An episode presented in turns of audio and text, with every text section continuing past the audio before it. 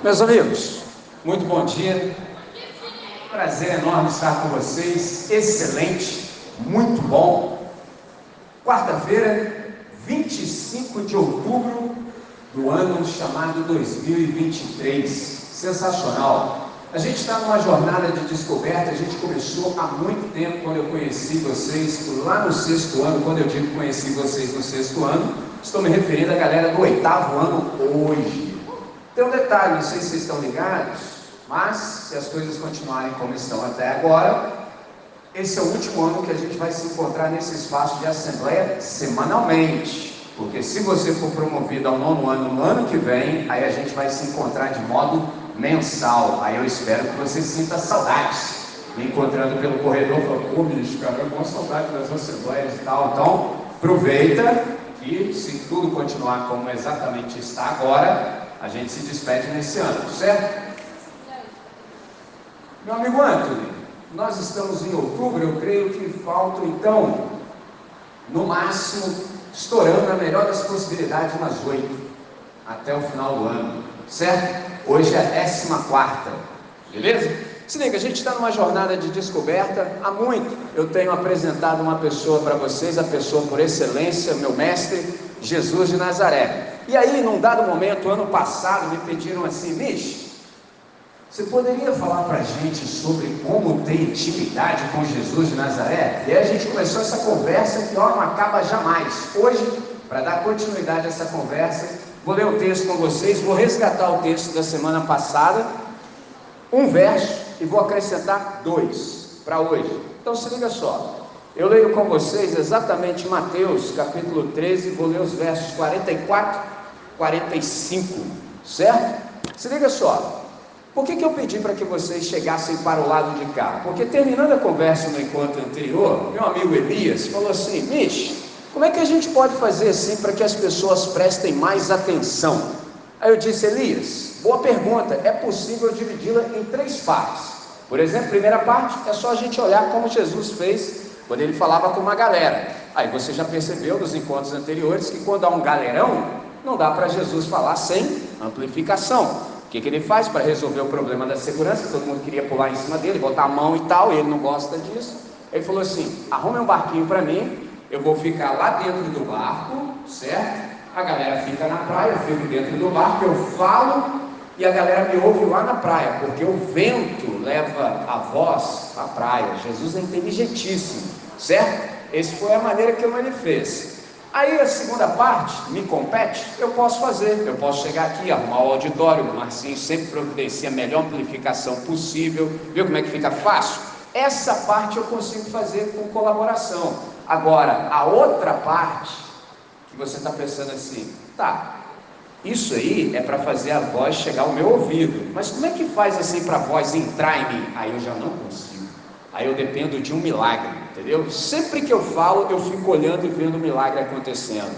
Às vezes eu falo algo e eu vejo que entrou lá no íntimo do seu ser, e quando você vem conversar comigo no final, eu vejo e percebo que você compreendeu infinitamente mais do que eu consegui dizer. Olha que negócio sensacional! Eu sei tudo o que eu disse, mas eu não faço ideia do que você ouviu enquanto eu falava. Isso tem um nome, chama milagre. Só há uma pessoa no universo que consegue fazer a voz entrar em você. É o Todo-Poderoso. Boa notícia é que a gente está exatamente na presença dele, exatamente agora. Lindo isso. Então, se liga no texto, ó. Mateus capítulo 13, começando do verso 44, está dito assim, ó. O reino dos céus é semelhante a um tesouro escondido no campo que um homem achou e escondeu. Então, transbordando de alegria, ele vai vende tudo o que tem e compra aquele campo. Isso aqui foi o texto da semana anterior. Para hoje, o reino dos céus é também semelhante a um homem que negocia e procura boas pérolas. Quando encontra uma pérola de grande valor, ele foi, vendeu tudo o que tinha e comprou a pérola. Sensacional. Você percebeu que a ideia é similar? Eu já devo ter dito a vocês, só vou relembrar para aqueles que ainda não tiveram oportunidade de ouvir, toda vez que você se aproximar do texto sagrado, eu vejo que alguns de vocês estão com o exemplar na mão, você precisa ter um jeito, um modo de se aproximar. Existe uma maneira de aproximação. Você fala assim, que aproximação é essa? Desconfiado. Só assim, como assim, Mish, que eu devo me aproximar do texto sagrado desconfiar? Desconfiar de que alguma coisa no texto que você ainda não percebeu. Pegou a visão? Por exemplo, eu já li esse texto aqui, ó. Tem 25 anos que eu leio esse texto continuamente. Inúmeras vezes, já perdi a conta de quantas vezes já li o texto sagrado inteiro. Só que tem um detalhe: hoje pela manhã ele se renovou. Então, se eu leio, se eu leio novamente, eu vou percebê-lo de outra maneira. Pegou a visão? Então, esse é o primeiro segredo. Aproxime-se desconfiado do texto sagrado, que é alguma coisa que você leu, mas ainda não percebeu com a profundidade, a implicação e a extensão que deveria. Então, você observa que nesse texto aqui, tanto a parábola do tesouro escondido quanto a da pérola de grande valor fazem parte de um conjunto de parábolas que o evangelista Mateus elencou e registrou no seu livro. É só se mexe. A fim de que o Mateus elencou e registrou essa série de parábolas? Por exemplo, no encontro anterior, eu disse que eram oito, mas na verdade são sete parábolas. Aqui eu contei um texto a mais. São sete. E ele elencou e registrou. Aí a pergunta é: para que, que ele fez isso? Para que ele pudesse evidenciar as parábolas do reino, que elas são, na verdade, ilustrações que revelam verdades espirituais profundas sobre o reino dos céus. Só, Mish, qual é essa ideia aí? Por que, que Jesus contou essas parábolas? Por que, que ele fez isso? Para mostrar algo que estava fora da nossa visão imediata, algo de valor inestimável. O que, é o valor inestimável? Algo que não tem preço, entendeu? Que nada no mundo paga. Então, essa pérola aqui, por exemplo, não sei se você está ligado, mas na antiguidade, pérola era uma das pedras de maior valor que havia. Pegou a visão?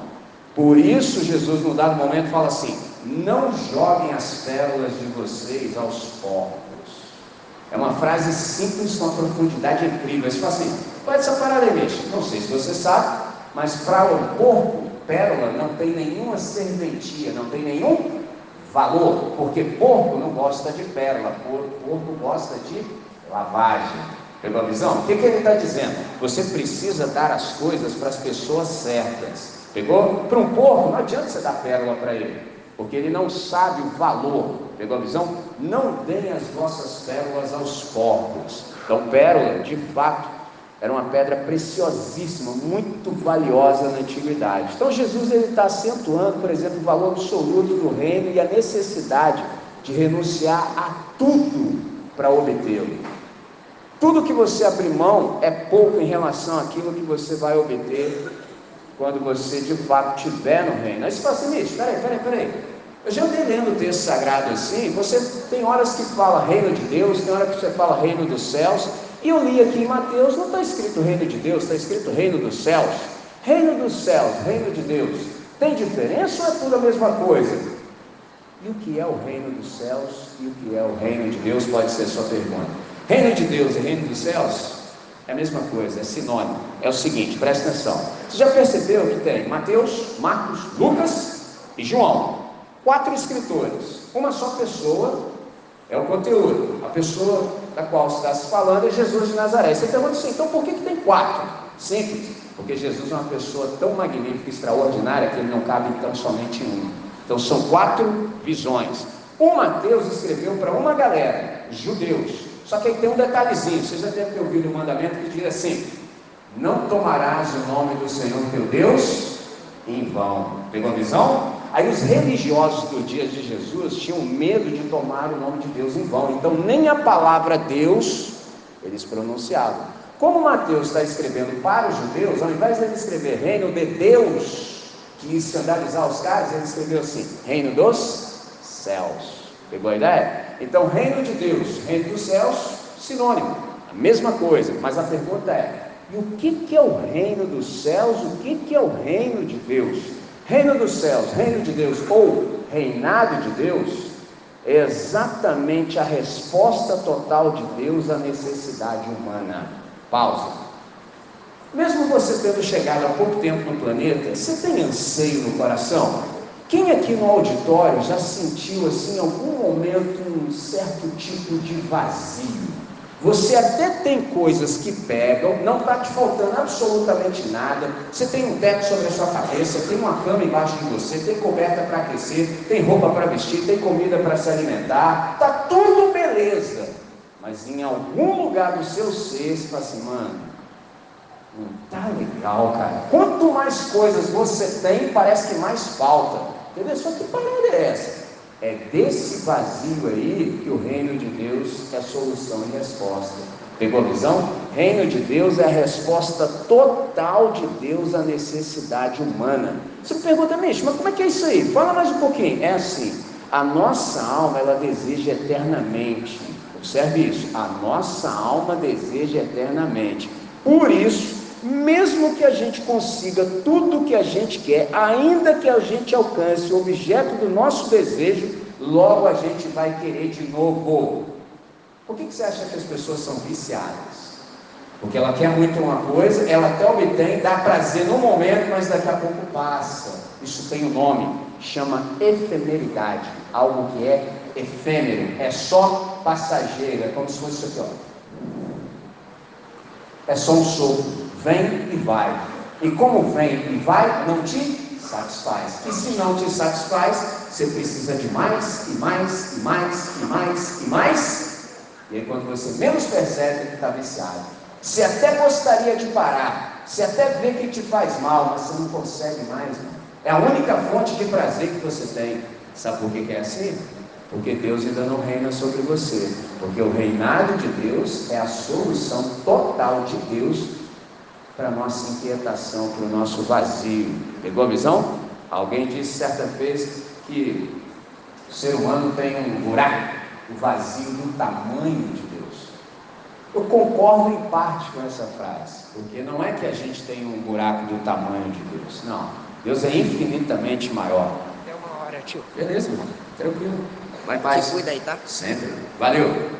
Pedro Baeixo, vai na paz. Essa é a ideia. Aí você fala assim, Micho, peraí, peraí. Se a minha alma deseja eternamente, então o efêmero nunca vai me satisfazer.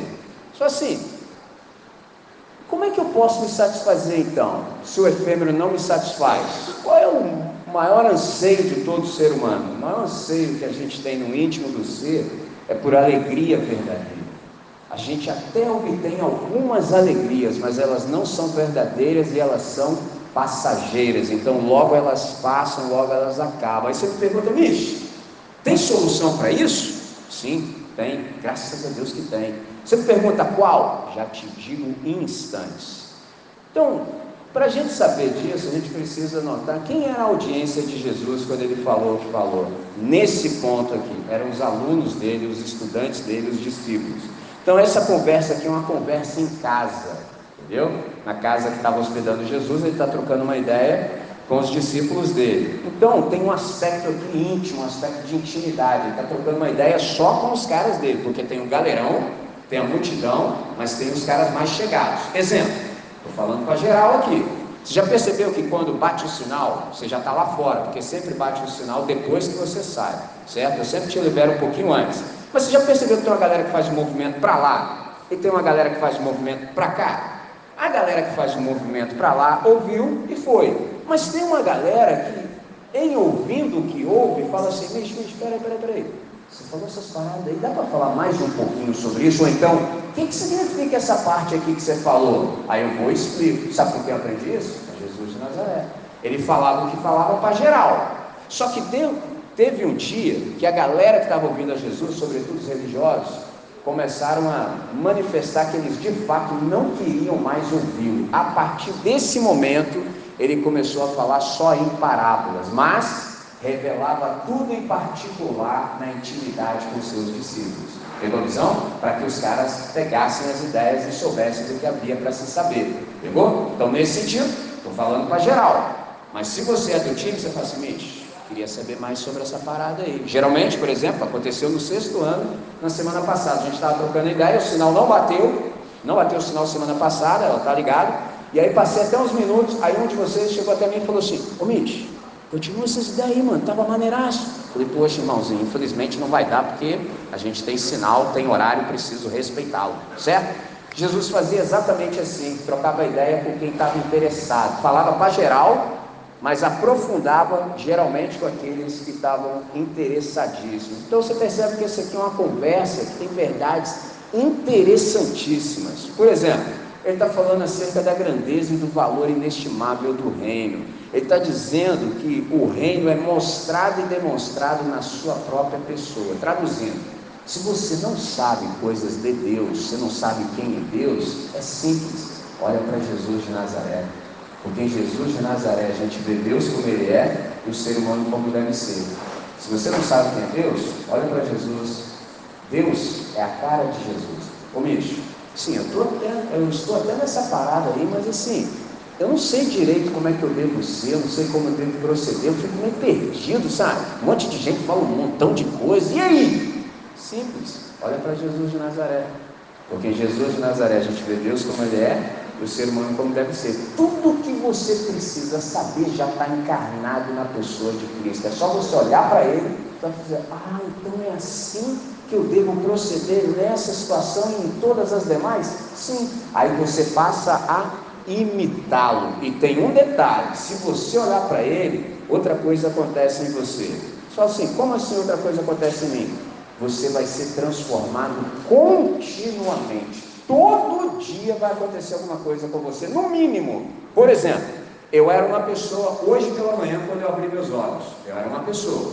Aí quando eu abri os olhos e percebi que eu estava aqui no planeta vivo, aí eu fiz um negócio chamado oração. Falei com quem resolve. Nessa oração já começou a acontecer algumas coisas dentro de mim. Percebi algumas coisas que não estavam legais. Pegou a visão? Aí eu já fui resolvendo.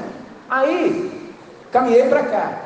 Quando eu cheguei aqui, aconteceram outras coisas. Quando eu comecei a falar com vocês, está acontecendo outras. Quando eu terminar, vai acontecer outra. Quando eu conversar com vocês, outra. Quando eu estiver lá embaixo, acontecerá outra. Quando eu for para casa, vai acontecer outra. E quando eu dormir, vai acontecer outra. Traduzindo, no final do dia, eu já não sou mais a mesma pessoa que eu era quando eu acordei. Agora, você já pensou quantas coisas podem acontecer ao longo de uma semana, ao longo de um mês, ao longo de um ano, no mínimo 365 transformações em você. É algo magnífico, sensacional, lindo. Então, nesse sentido, você está perguntando isso? Você falou que tinha uma resposta. Qual é a resposta? A resposta para a nossa angústia, a resposta para a nossa inquietação, a resposta para o nosso anseio é o reinado de Deus sobre nós. É a gente passar a obedecer a Deus. Aí tudo começa a fluir. Eu não estou dizendo que as coisas vão ficar mil maravilhas, não é isso que eu estou falando. O pau pode continuar cantando, o bicho pegando, só que você está resolvendo a ponto de alguém olhar para você numa determinada situação que a chapa está esquentando e falar assim: Ei, na moral, cheguei, cheguei. Sabe qual foi?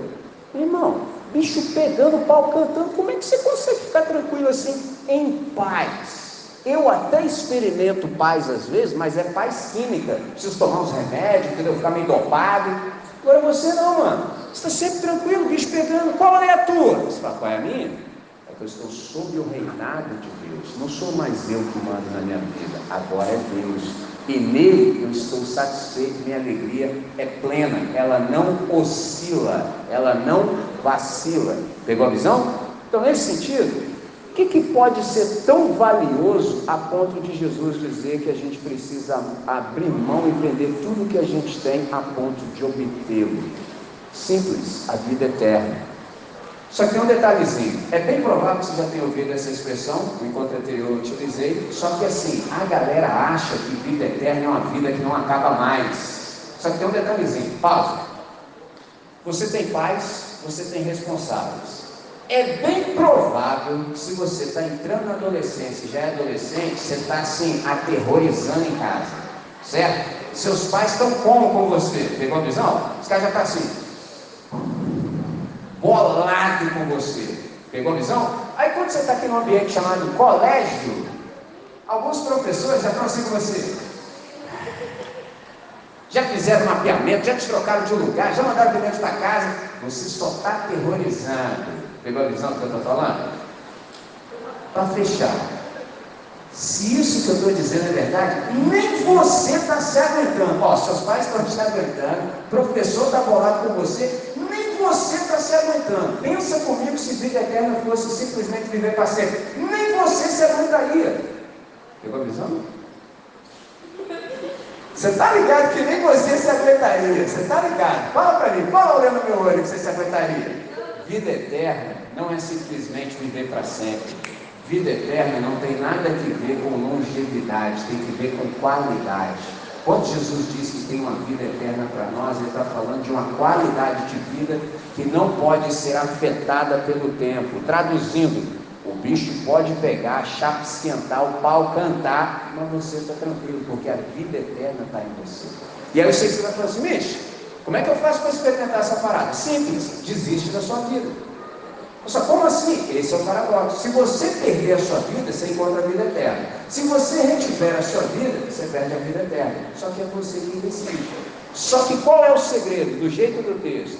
Isso é valiosíssimo, não há preço que possa precificar. Então, qual é o segredo? Você abre mão de tudo que você tem em prol da vida eterna. Só que Nada do que você abrir mão se compara com aquilo que você vai receber. Exemplo, o campo. O camarada achou um tesouro no campo, só que o tesouro valia infinitamente mais do que o campo. O que, que o cara fez? O óbvio. Eu vendo tudo que eu tenho, compro o campo e fico com o tesouro.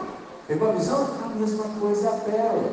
Então, de igual modo, a vida eterna. Meu irmão, essa vida que Deus tem para mim, meu irmão, não tem preço. Então eu vou abrir mão dessa minha vida que é medíocre, ideia.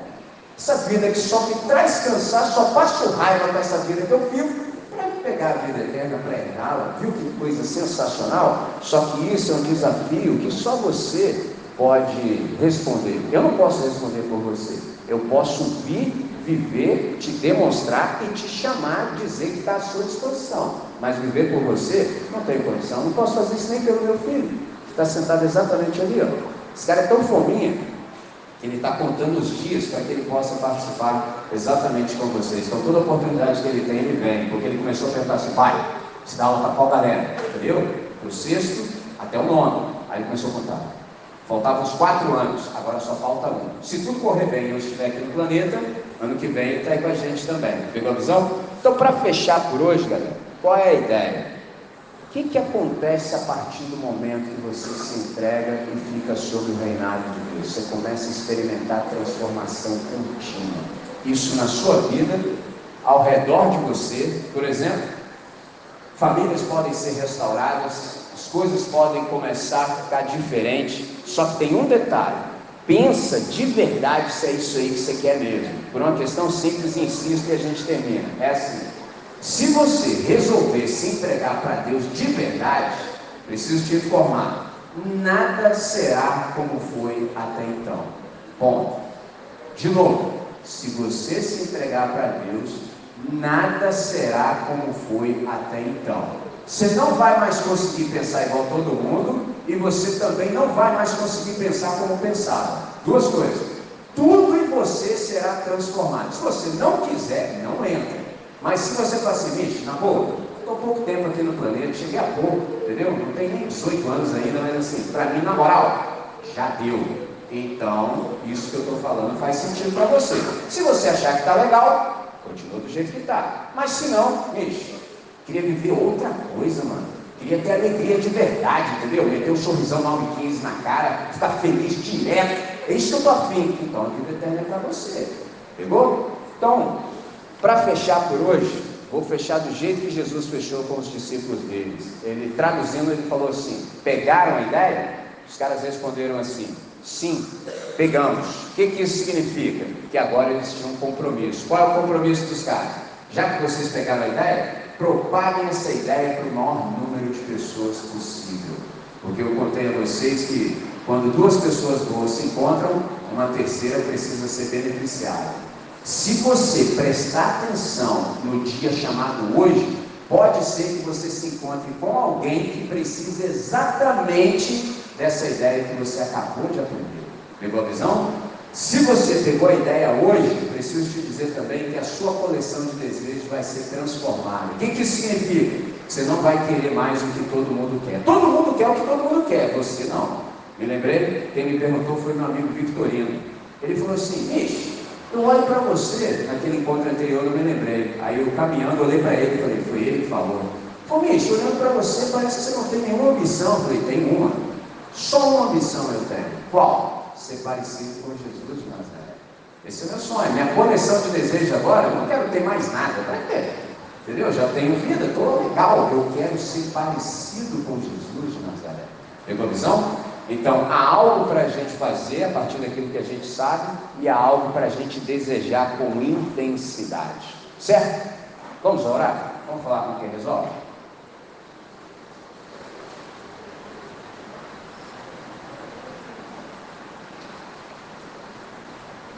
Senhor, nessa manhã ficou claro para nós que o teu reino ele é inestimável, não há como precificá-lo e vale a pena abrirmos mão de tudo que temos para que a gente possa herdá-lo. Nessa manhã isso ficou claro para nós. Então tudo que é oferecido aqui no planeta é efêmero. E a gente aprendeu que tudo que não é eterno é eternamente inútil. Então a gente nessa manhã com consciência, a gente quer de fato aquilo que é eterno, para que a gente possa viver com intensidade desfrutar com profundidade da vida eterna que o Senhor tem para nós. Nós queremos essa qualidade de vida de tal maneira que a alegria em nós seja transbordante, que aqueles que porventura estejam ao nosso redor, que estão com essa carência, estão sem sentido, sem significado, que eles possam perceber em nós o reinado do Senhor sobre a nossa vida. Nessa manhã, é desse jeito humilde que a gente ora e fazemos essa oração. Em nome de Jesus, amém, Senhor. Amém. Vão em paz e vivam bem.